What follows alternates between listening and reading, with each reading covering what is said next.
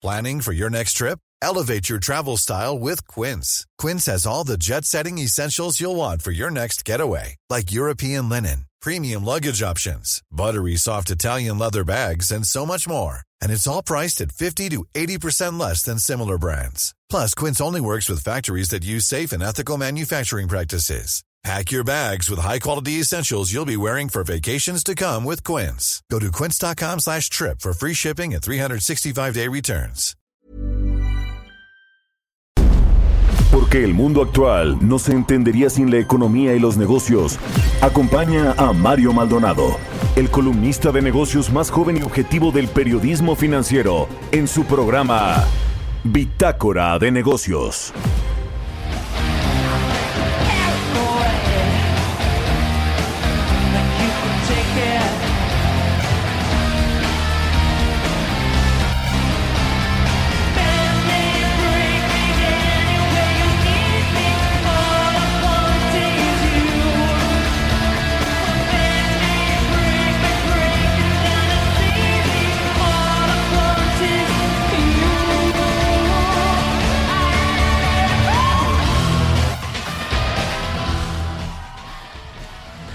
Buenos días, ¿cómo están? Bienvenidos a Bitácora de Negocios. Yo soy Mario Maldonado y me da mucho, mucho gusto saludarlos en este jueves 30 de julio del 2020. Saludo con mucho gusto a quienes nos escuchan a través de la 98.5 de FM aquí en la Ciudad de México, en Guadalajara, Jalisco a través de la 100.3 de FM y en Monterrey, Nuevo León por la 90.1 de FM. También un gran saludo a las emisoras que nos retransmiten en otras ciudades y estados de la República Mexicana, en el sur de los Estados Unidos y a través de la página heraldodemexico.com.mx donde está el streaming de lo que sucede en la cabina de El Heraldo Radio. Iniciamos este jueves con un poco de música. Esta semana estamos escuchando canciones de artistas internacionales de gran talla y convocatoria que han venido a México en la última década. Esta canción se llama I Think I'm Paranoid, es de Garbage. Así que bueno, arrancamos este jueves 30 de julio y vamos a entrarle a la información. Hoy se va a dar, se está dando a conocer por parte del INEGI hace escasos tres minutos este dato, esta estimación oportuna del Producto Interno Bruto para el, tercer, eh, para el segundo trimestre del 2020. Y los datos que nos presenta el INEGI es que la economía mexicana habría caído 17.3% en términos reales, ya le decía en el segundo trimestre, es decir, de abril a junio frente al trimestre previo al primer trimestre del 2020. Estas son cifras ajustadas por estacionalidad. Los datos que acaba de dar a conocer el INEGI, una caída de la actividad económica de 17.3% en el segundo cuarto del año. Vamos a entrarle a este asunto ahorita con Roberto Aguilar y vamos a platicarlo también con Alonso Cervera, el economista en jefe para América Latina del Banco Credit Suisse que bueno, pues ya traía más o menos una estimación en ese rango. Sabíamos que venía una caída muy importante de la economía mexicana en el segundo trimestre, pues derivado sí del cierre de las actividades productivas, de las actividades sociales y las actividades académicas que le pegaron pues fuertísimo al empleo, a las empresas y bueno, pues a la pobreza laboral como ya nos ha dejado ver el Coneval y muchos otros organismos. Vamos a platicar también con Gerardo Flores, economista especializado en temas de políticas públicas, nuestro colaborador de los jueves aquí en Bitácora de Negocios, precisamente sobre este asunto de la pobreza laboral que aumentó a, a 55% de la población en mayo. Eh, pues es, es, un, es un asunto que sí debe preocuparle al gobierno federal y por supuesto pues a todos los mexicanos que cada vez más eh, pues personas caigan en este nivel de pobreza laboral, es decir, que no tienen los ingresos para cubrir las necesidades de un hogar, de una familia, de alimentación, de, comprar la canasta básica. Ya le decía que pues este rubro de pobreza laboral no incluye las transferencias directas del gobierno federal o de cualquier gobierno a través de los programas sociales, las remesas solamente es lo que puedes adquirir con el ingreso que obtienes por tu trabajo. Vamos a platicar también con Carlos Martínez, el director general del Infonavit, sobre hay un, hay un plan de descuentos por liquidación anticipada de créditos que echó a andar el Infonavit y que te pueden dar un descuento de hasta 40% de tu crédito si tomas esta opción. Está interesante este asunto. Vamos a preguntarle también a Carlos Martínez sobre cómo va esta prórroga que se le dio a pues eh, los que tienen los que tienen un crédito de Infonavit y que pues por la pandemia, porque se quedaron desempleados, no han eh, podido hacer frente a estas obligaciones, a estos pagos. El Infonavit echó a andar un programa interesante ahí a partir del mes de abril para pues eh, solidarizarse y ayudar a quienes tienen créditos y no los pueden pagar. De todo esto y otras cosas vamos a hablar hoy aquí en Bitácora de Negocios, así que quédese con nosotros, ya es jueves casi casi fin de semana. Lo dejo ahora con el resumen de las noticias más importantes para arrancar este día. Lo tiene Jesús Espinosa.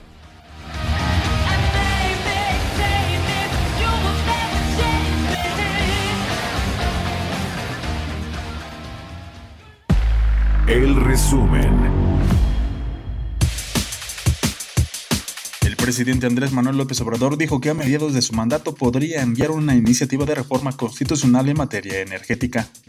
Vamos a mantener el compromiso de no hacer ninguna modificación al marco legal del sector energético hasta que eh, podamos demostrar que eh, es posible fortalecer a Pemex y a la Comisión Federal de Electricidad el Banco de México anunció la ampliación de la vigencia de la línea SWAP acordada con la Reserva Federal. Mediante un comunicado, el organismo central detalló que la vigencia pasará del 30 de septiembre al 31 de marzo de 2021.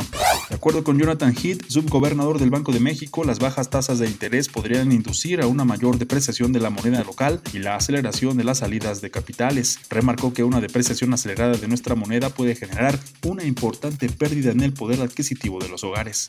Derivado de la pandemia del coronavirus que ha golpeado la actividad económica y provocado la pérdida de más de un millón de empleos formales, Gerardo Esquivel, también subgobernador del Banjico, estimó que la economía mexicana podría contraerse entre 8.5 y 10.5% en este 2020. Arturo Herrera, secretario de Hacienda, sostuvo una reunión con miembros de la Asociación Mexicana de Capital Privado para analizar el tema de la reforma al sistema de pensiones. En la reunión se habló sobre los cambios propuestos a la circular única financiera que regula las inversiones del ahorro para el retiro. El Banco Interamericano de Desarrollo consideró que más de 11 millones de empleos se pueden crear en México y el resto de América Latina con la transición hacia una economía de cero emisiones netas de carbono, con lo cual se puede compensar los trabajos perdidos por el COVID-19. Bitácora de negocios en El Heraldo Radio. El editorial.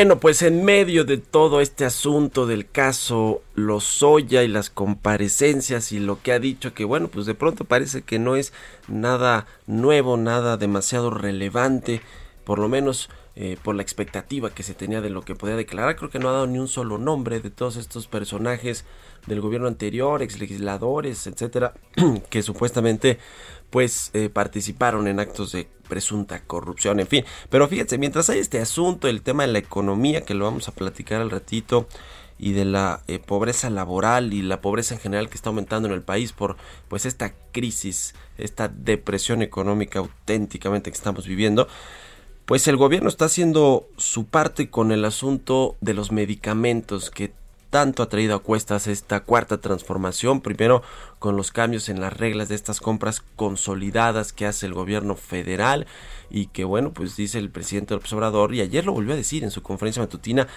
que estaban llenas de corrupción, no solo por parte de los distribuidores, que creo yo son los más señalados, eh, tres o cuatro distribuidoras sí se repartían el mercado de los medicamentos y bueno, pues ahora también el presidente dice que son las farmacéuticas y los laboratorios los que abusan y los que se reparten este mercado y por eso va a ir a comprar las medicinas al extranjero.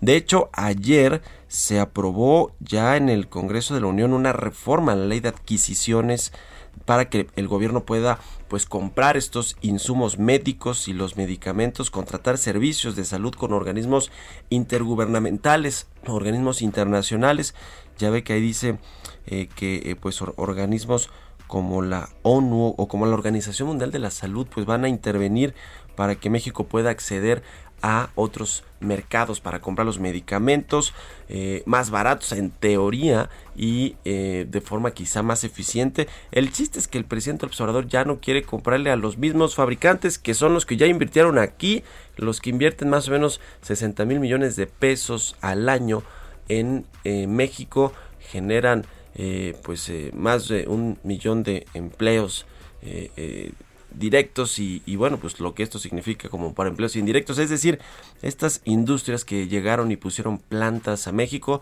y estoy hablando de compañías extranjeras, por supuesto, pero también de compañías nacionales.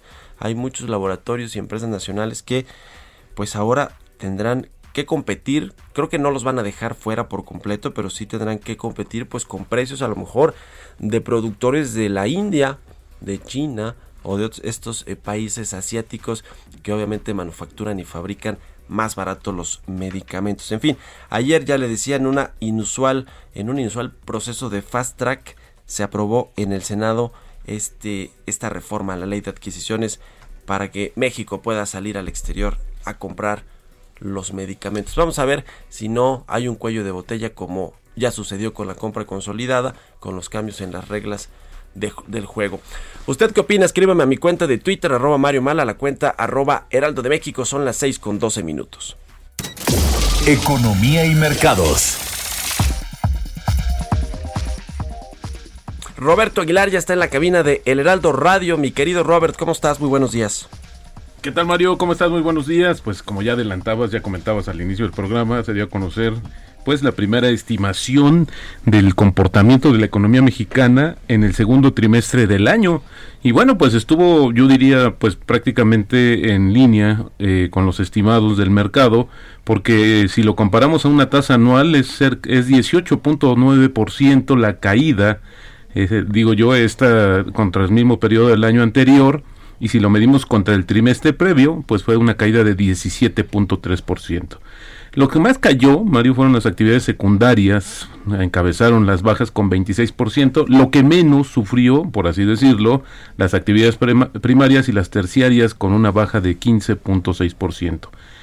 Fíjate que una lectura, eh, eh, este, pues muy al principio, Mario, es que sí hubo un rebote en junio y esto habría ayudado a que no se cumplieran esas expectativas que, como habíamos comentado aquí, que estaban incluso arriba del 20% de caída, pero bueno, 19, 18.9% el comportamiento de la economía. En un mes, justo, vamos a conocer cuál es el dato final de, del comportamiento de la economía mexicana, por si hay alguna revisión.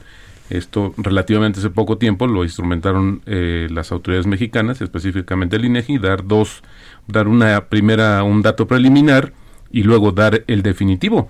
Eh, en Estados Unidos hay dos eh, previos y luego el definitivo, que por cierto, Mario, se va a dar a conocer hoy.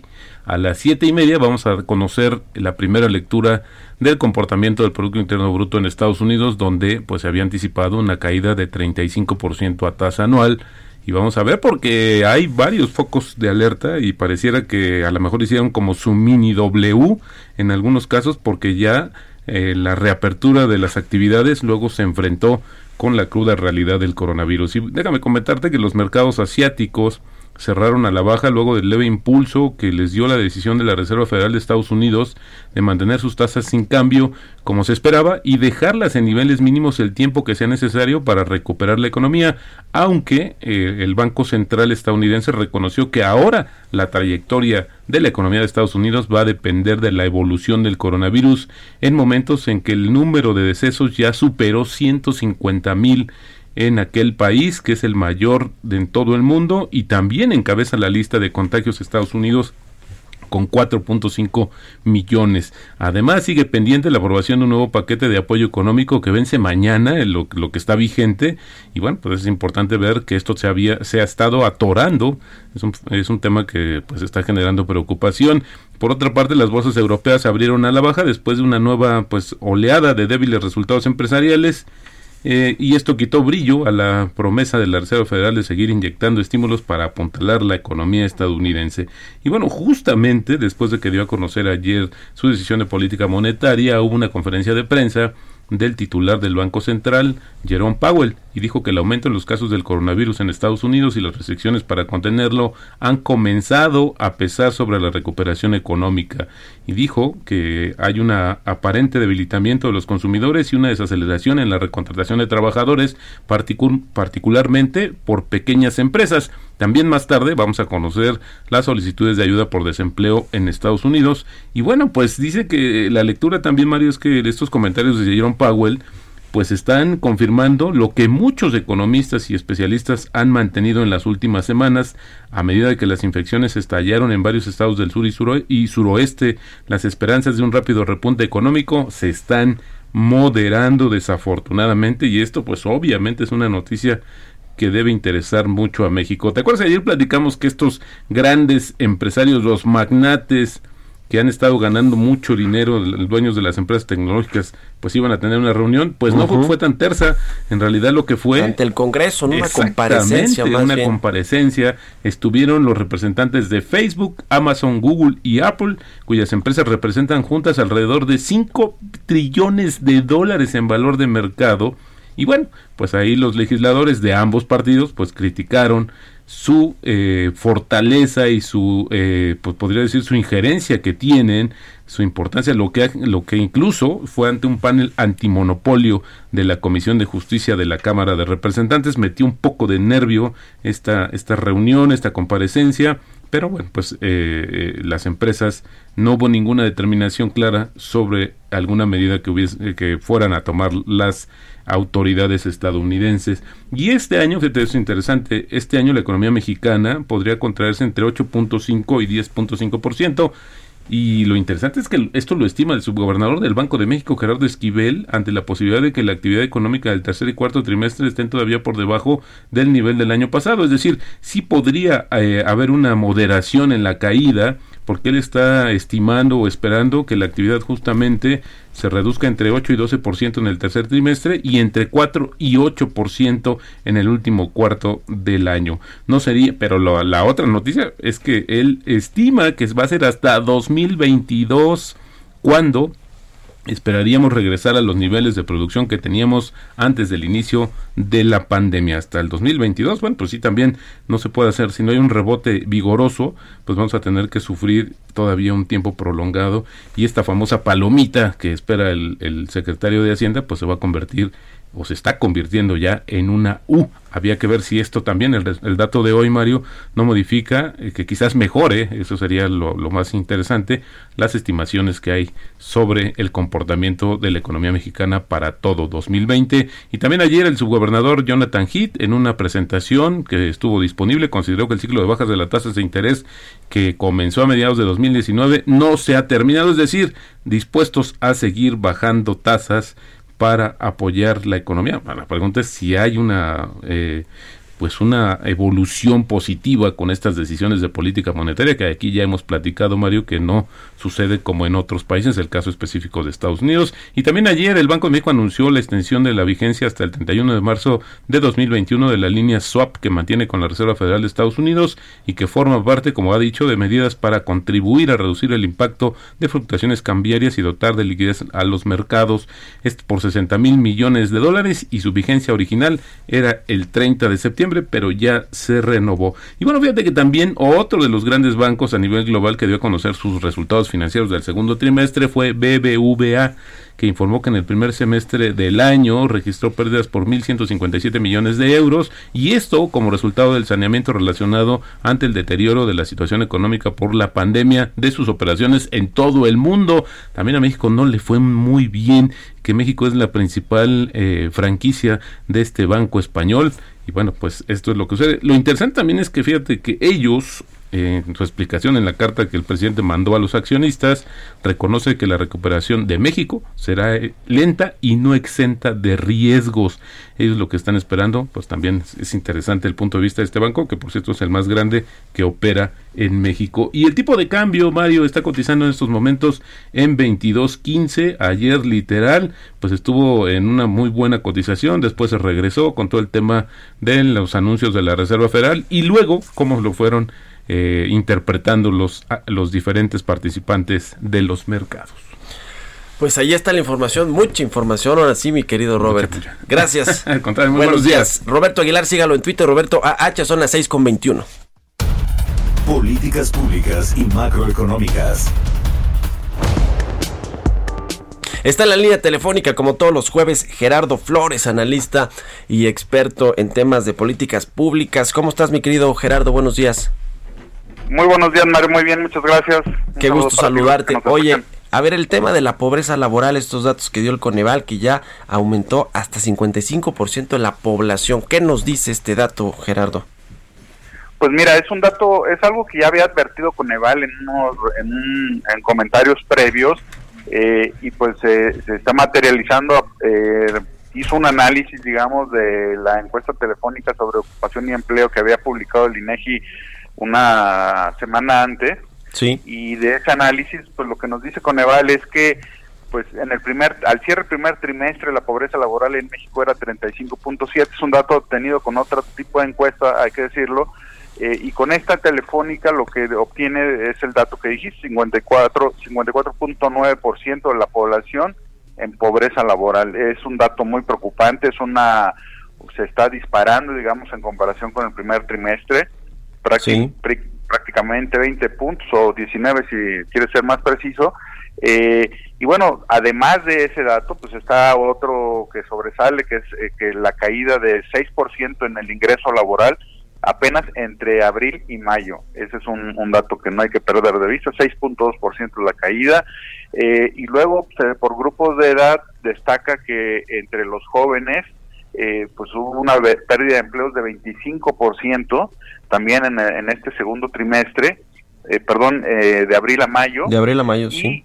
Sí, sí, sí. Y luego entre los adultos mayores la pérdida es de 30% de los empleos. Entonces, pues estamos viendo cada vez más datos que nos indican de la profundidad del daño que ha causado pues, la pandemia, por un lado, pero pues también la falta de una de un conjunto de políticas claramente definidas para, para ayudar a sortear la pandemia, ¿no? Es que es el problema, ¿no? O sea, los nuevos pobres de México digo, los pobres, eh, de, la pobreza extrema vas, van a seguir siendo pobres y más pobres, pero los nuevos pobres son los desempleados, ¿no? Y los desempleados de zonas urbanas, y lo advertía desde hace meses o semanas por lo menos, yo creo que un par de meses el Coneval, o sea, los desempleados son los nuevos pobres de México que no les alcanza para comprar la canasta básica de alimentos. Sí, y pues recordarás que al presidente en una mañanera creo que le preguntaron sobre esos sobre esas advertencias que hacía Coneval y si mal no recuerdo, pues mm, las desestimó como todos los datos que se, se, le, habían, se le han venido señalando de manera sistemática, porque pues él no creía en, pues, en, los pronósticos o advertencias que hacía Coneval, ¿no? Y pues eh, con estos datos pues se, se está reflejando, se está materializando lo que ya se señalaba y pues con el dato, por ejemplo, de que acabamos de conocer del PIB, seguramente habrá pues, caídas adicionales en estos en estos datos que acabamos de comentar, ¿no? Pues qué complicado, porque no es eh, eh, el asunto del desempleo es, es demasiado preocupante. Ya lo decía eh, la subgobernadora de Banco de México, Irene Espinosa, se está destruyendo valor, no solo los empleos que son van a ser muy difíciles de, de pues restaurar, en fin. En fin, lo estaremos platicando. Muchas gracias, mi querido Gerardo. Muy buenos días. al contrario, Mario. Buenos días para todos. Gerardo Flores, experto en temas de políticas públicas de telecomunicaciones. Sígalo ahí en Twitter. Eh, su cuenta es arroba Gerardo Flores Son las 6.24. Vamos a hacer una pausa. Volvemos.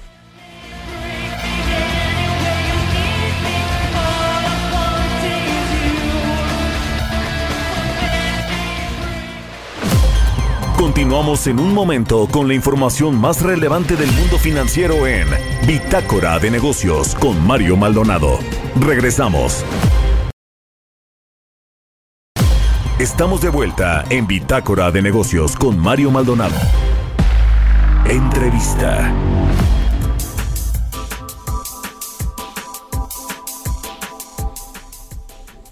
Ya estamos de regreso aquí en Bitácora de Negocios. Son las 6 de la mañana con 30 minutos tiempo del centro de México.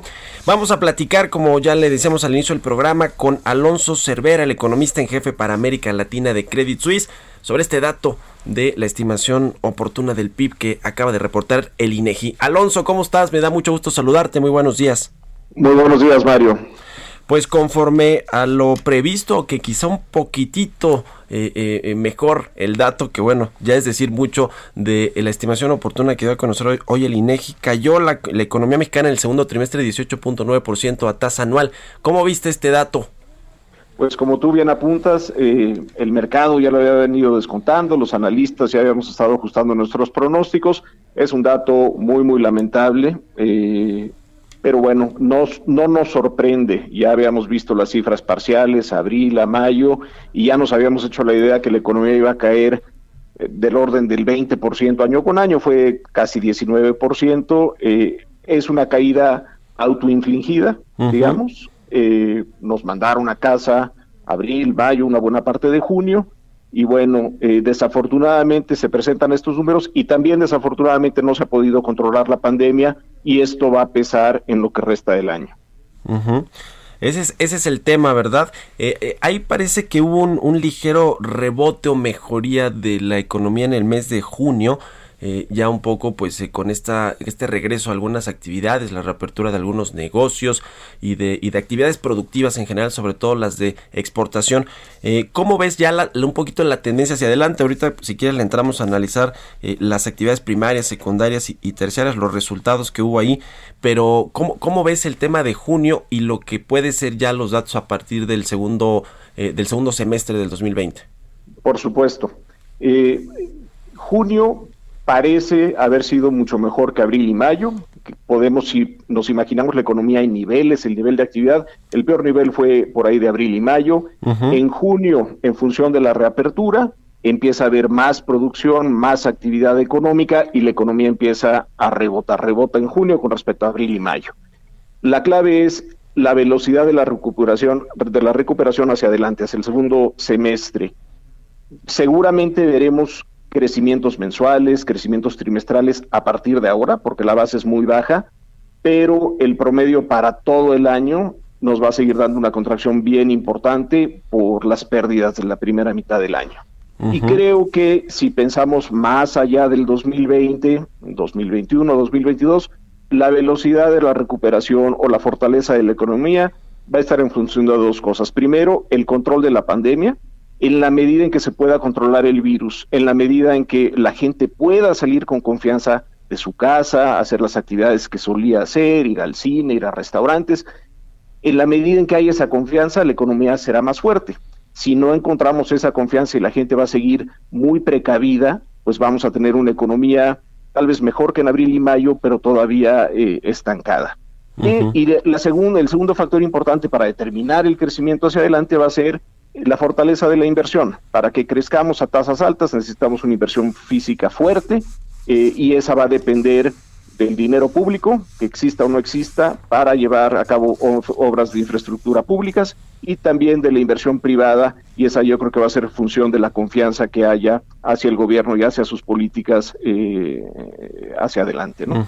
Precisamente hablando de este tema de la confianza empresarial y de la inversión privada que se requiere para reactivar la economía, en, en este dato que nos da a conocer hoy el INEGI, pues las actividades secundarias son las que se desploman 26% a tasa anual, es decir, la industria, y la verdad es que lo hemos visto en, en, mes tras mes, la actividad industrial y todos estos datos que tienen que ver con las industrias, pues muy malos, ¿no? ¿Cómo, cómo ves este asunto? ¿Te preocupa hacia adelante que pues muchas, muchas empresas que ya no podrán reactivarse, que tuvieron que cerrar eh, ya de plano sus negocios, eh, esto, esto qué tanto le puede pegar y seguir pegando a la economía? Porque los, los servicios y el comercio, o sea, las actividades terciarias cayeron 15.6%, pero eso pues quizá pueda recuperarse más pronto, no más rápido que, el sector industrial. ¿Cómo ves este asunto de las empresas y las industrias?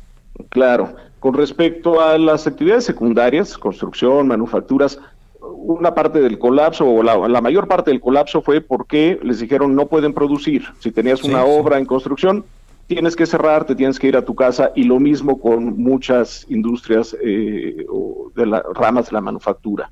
Eh, entonces, pues tuvieron que cerrar, fue obligado, nos mandaron a casa y por eso no hubo producción. Si la empresa estaba cerrada, no podía producir.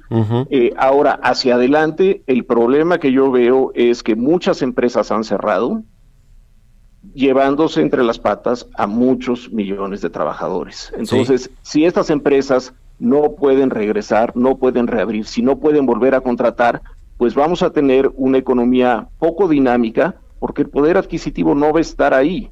Eh, hay muchos millones de mexicanos que han perdido su empleo y no ha habido un apoyo gubernamental, una transferencia. El INEGI reportaba la semana pasada, creo que 7% de las empresas, nada más 7% de las empresas había recibido algún tipo de ayuda. Entonces, si no eh, le das oxígeno a las empresas y a los trabajadores, algunas cierran, muchas cierran, la gente se queda sin empleo y bueno, hacia adelante tenemos poca gasolina para crecer a las tasas bajas de a las que habíamos venido creciendo en el pasado. Ese es el tema, que no hay, no hay ayudas del gobierno federal o, estímulos siquiera, ni siquiera eh, pues ayudas de, impuestos, de, de, no pagar impuestos, sino estímulos económicos para que se puedan reactivar muchas industrias. Eh, ayer decía Gerardo Esquivel, el subgobernador de Banco de México, que la economía mexicana en el 2020 va a caer entre 8.5% y 10.5% y también eh, en, en una eh, Irene Espinosa también decía ahí en una entrevista, subgobernador igual de Banco de México, que preocupaba cómo va a ser el crecimiento, la reactivación de, del sector, eh, de, los, de los sectores productivos, pero sobre todo el tema del empleo, ¿no? Que creo que ese, ese es, eso es lo más difícil que va a tardar en recuperarse, ¿no, Alonso? ¿Cómo, cómo ves el tema del, del desempleo que ya se generó tanto en el sector formal como en el informal y que, bueno, pues se van al, al, a este rango de pobreza laboral? Pues muy lamentable. Eh, muy lamentable y sí, yo también anticipo un, una recuperación en el empleo muy, muy lenta. Creo que en general las empresas van a ser cautelosas a la hora de contratar, los bancos van a seguir siendo cautelosos a la hora de prestar, las familias van a ser cautelosas a la hora de gastar. Eh, entonces, la recuperación del empleo va a tardar y como bien apunta el Coneval, eh, la última vez que tuvimos un incremento brutal en los porcentaje de la población en pobreza alimentaria. Pues tardamos muchos años en, recuperarnos. Hoy estamos viendo las peores cifras de pobreza alimentaria, eh, según el Coneval, y bueno, son cifras muy lamentables y como bien apunta Gerardo Esquivel en el eh, artículo que publicó ayer, en, el, en la nota que publicó ayer, pues hay que no hay tiempo que perder, no permitamos que esto se siga deteriorando y tienen que haber las políticas públicas de apoyo para esos eh, millones de mexicanos que están en situación crítica. El tema de Estados Unidos, ¿cómo, ¿cómo se ve allá la cosa que tampoco creo que va muy bien con todos los rebrotes y esta eh, pues pelea para sacar una segunda ola de, de, de estímulos y de inyección de liquidez a la economía? ¿Cómo, ¿Cómo se ve la recuperación de los Estados Unidos? Que bueno, depende, va a depender mucho también del el crecimiento y el motor que tenemos en México para la economía, que son las exportaciones. ¿Cuál es tu, tu, tu apreciación sobre este tema, Alonso? Yo creo que la recuperación para el segundo semestre es incierta por dos razones. Primero, porque no sabemos cómo se va a comportar el virus o cómo se va a seguir comportando, particularmente cuando lleguemos al otoño. Eh, en teoría la gente pues se guarda más, estás en, en espacios más confinados, por el tema del clima y ahí es cuando es más contagioso el virus. Ya se está viendo en Australia. En Australia es invierno ahora, ya está habiendo un rebrote importante que los tiene muy preocupados. Hay que ver qué pasa en Estados Unidos. El segundo tema para eh, medir la recuperación en Estados Unidos es qué estímulos van a haber, porque muchos de los estímulos fiscales fueron en abril o en marzo para los siguientes meses. Y estos meses ya están acabando. Si no hay una nueva ronda de estímulo fiscal, si no le vuelve a llegar un cheque a la familia que perdió su, que perdió su empleo, pues entonces eh, la recuperación va a estar en entredicho. Se requiere una nueva eh, serie de estímulos eh, para la gente que perdió el empleo, que no ha podido encontrarlo, para que pueda seguir gastando. Entonces esas dos son variables claves. Te diría es una recuperación incierta en función del virus y en función del estímulo fiscal que se pueda eh, implementar, instrumentar en las próximas semanas. Finalmente, Alonso, el rebote del próximo año, eh, que de pronto a veces quisiéramos ya hablar de mejores cosas y de que va a, a crecer la economía, aunque sea por, por rebote, ¿cómo, ¿cómo lo ven ustedes ahí en Credit Suisse? ¿Qué expectativa tienen para el 2021? Pues un crecimiento muy, muy moderado, apenas recuperando parte de lo que perdimos en 2020 eh, en los próximos días eh, ajustaremos nuestros pronósticos para el 2020 y 2021, pero lo que podemos anticipar es eh, 2020 es una caída muy dramática en el PIB, y nos recuperaremos de toda esta caída en varios años. No va a ser una recuperación instantánea. Y otra vez, si seguimos hablando de que el virus sigue vivo y no lo podemos, no, no lo hemos podido domar, pues las vacunas son un tema del 2021 y hay que ver cuándo nos la distribuyen en México y, puede ser una recuperación bastante lenta hacia el 2021. ¿Crees que va a ser un sexenio perdido en términos económicos? Yo creo que vamos hacia el final de este sexenio, vamos a recuperar los niveles de actividad que tuvimos en 2018 y 2019. Entonces, nos va a tardar unos buenos cuatro o cinco años regresar a lo que vimos en 2018, 2019 en términos de actividad. Pues ahí está, te agradezco mucho, Alonso Cervera, que nos hayas tomado la llamada y muy buenos días. Gracias a ti, Mario. Saludos. Hasta luego, el economista en jefe para América Latina de Credit Suisse. Son las 6 con 41 minutos. Historias empresariales. Bueno, pues ayer el Banco Santander publicó sus resultados del primer semestre y del segundo trimestre del año y por primera vez en su historia reflejan pérdidas para un solo trimestre, el segundo cuarto, una pérdida histórica de 13.060 millones de dólares. Vamos a escuchar esta pieza que nos preparó Giovanna Torres respecto de este banco. Santander, la primera entidad financiera española, registró una pérdida neta de 11.100 millones de euros en el segundo semestre del año. La entidad, presidida por Ana Botín, cerró junio en números rojos por primera vez en su historia, derivados de varios ajustes contables por el impacto del COVID-19. El mayor banco de España recibió un duro golpe de 14.800 millones de dólares después de un deterioro en el fondo de comercio de sus filiales de Reino Unido, Polonia y Estados Unidos, incluidos sus créditos fiscales, generando como consecuencia pérdidas contables de 12.600 millones de euros. Asimismo, el debilitamiento de monedas en mercados emergentes donde el banco tiene presencia tuvo impacto en el resultado. En México, el peso perdió 15% en el mismo periodo. El tipo de cambio promedio del real de Brasil se depreció en el segundo semestre y la libra esterlina cayó casi 3%. Pese a ello, la presidenta del banco, Ana Botín, aseveró que la depreciación no afecta la solidez del balance de Santander, debido a que las bases de su actividad son sólidas y con un nivel de capital en la zona alta de sus objetivos. Santander se suma así a la otra gran entidad española BBVA, que en el primer trimestre anunció las mayores pérdidas en su historia por las afectaciones del COVID-19 y el deterioro del fondo de comercio de su filial norteamericana. Santander no había registrado hasta ahora pérdidas ni siquiera un trimestre. Su peor registro llegó a finales del 2011, cuando apenas ganó 47 millones de euros. Para Bitácora de Negocios, Giovanna Torres. Entrevista. Vamos a platicar con Carlos Martínez, el director del Instituto del Fondo Nacional de la Vivienda para los Trabajadores, el Infonavit, a quien me da gusto saludar, como siempre, eh, vía telefónica. ¿Cómo estás, Carlos? Gracias por tomarnos la llamada. Mario, qué gusto y saludos a todo el auditorio. Igualmente un gusto. Oye, a ver, eh, ustedes anunciaron este eh, programa de descuentos por liquidación anticipada de los créditos, de, descuentos importantes que van del 5 al 40%. ¿Cuándo lanzaron este programa inicialmente? En junio, ¿no? Fue el mes pasado y ahora lo renovaron. ¿Cómo está este, este tema, Carlos? Cuéntanos, por favor. Claro que sí, bueno, es un programa que ya había eh, iniciado en el instituto el año pasado, lo abrimos a final de año, después eh, ya no lo abrimos eh, y ahora lo, lo, renovamos esta misma semana y tiene ya el, el objetivo de ser un programa permanente.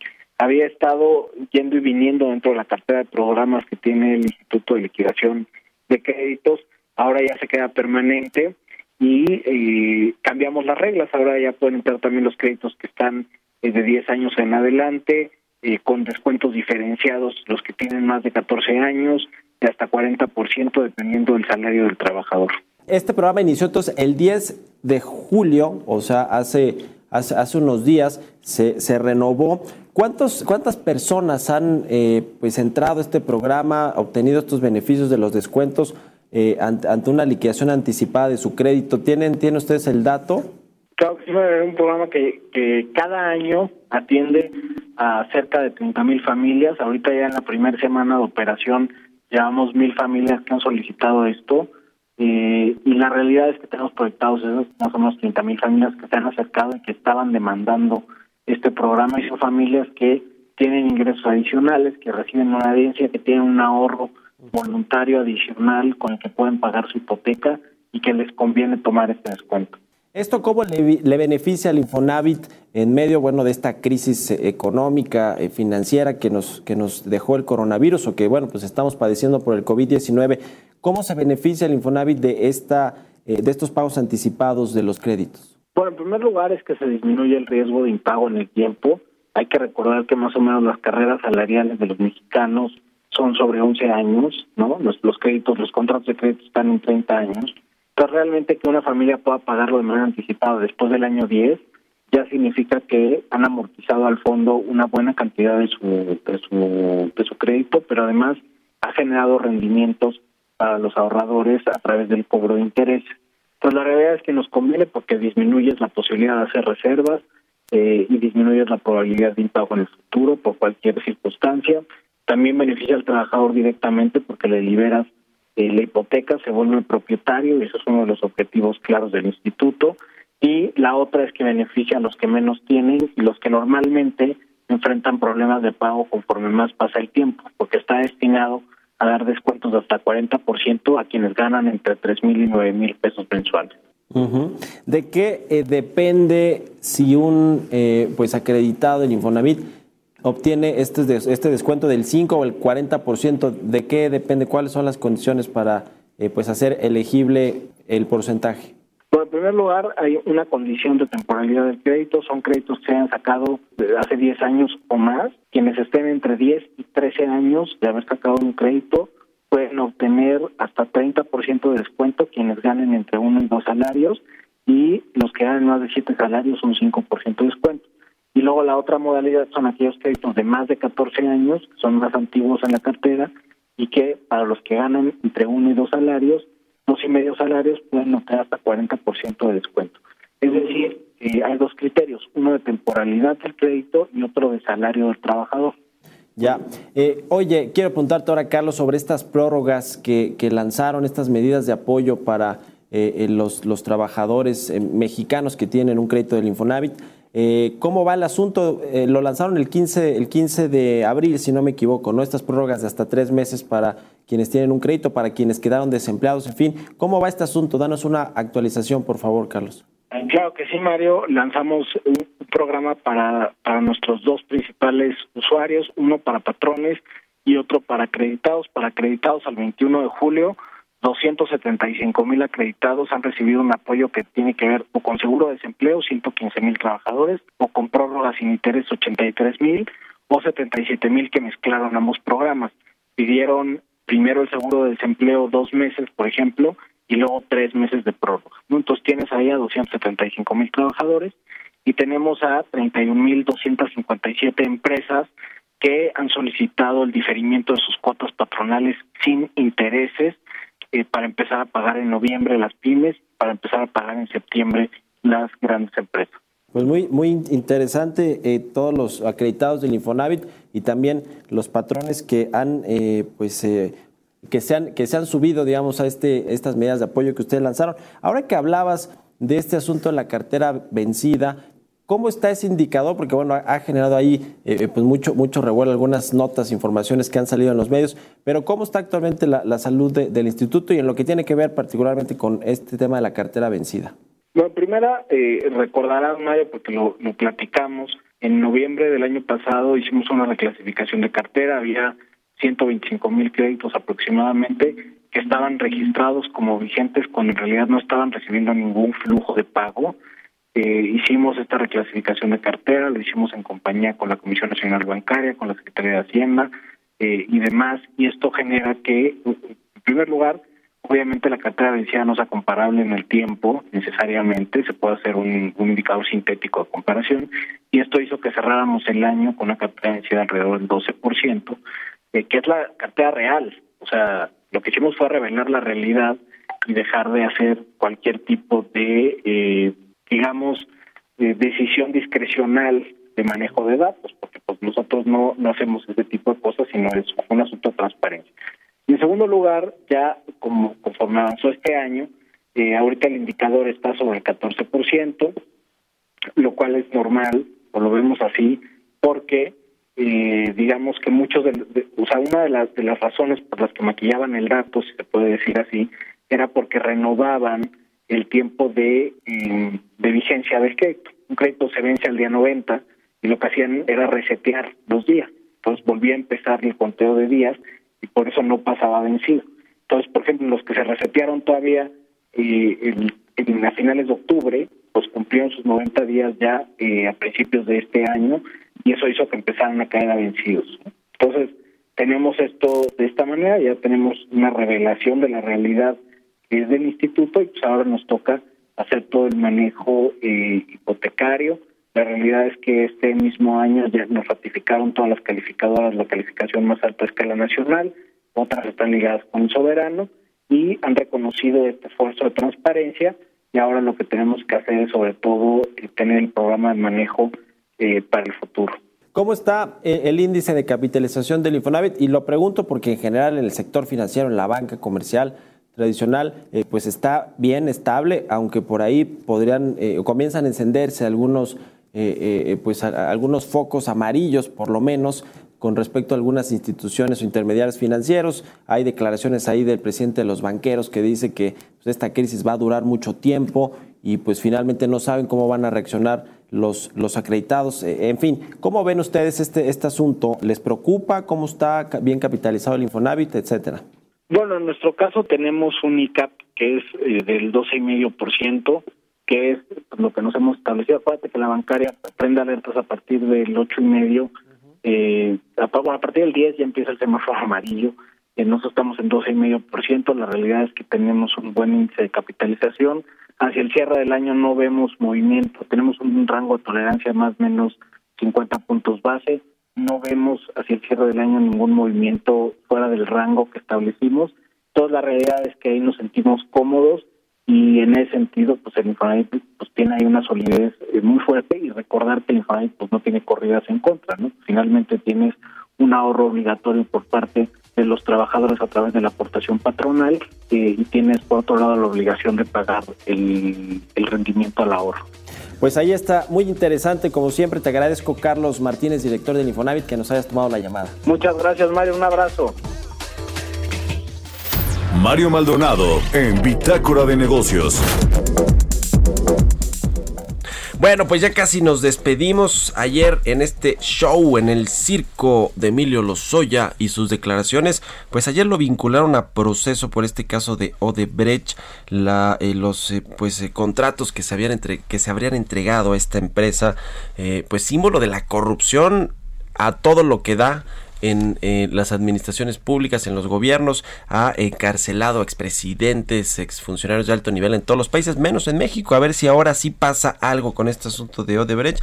Dice Emilio Lozoya que le dio contratos por 39 millones de dólares por pues haber eh, eh, apoyado la campaña de Enrique Peña Nieto. Vamos a ver en qué termina todo esto. Pero bueno, no deja de ser un show.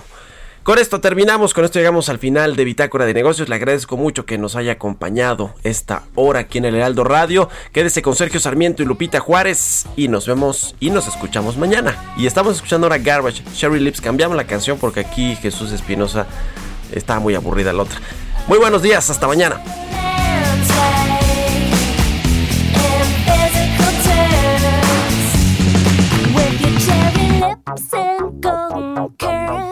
You could make grown men gasp when you go walking past them in your hot pants and high heels.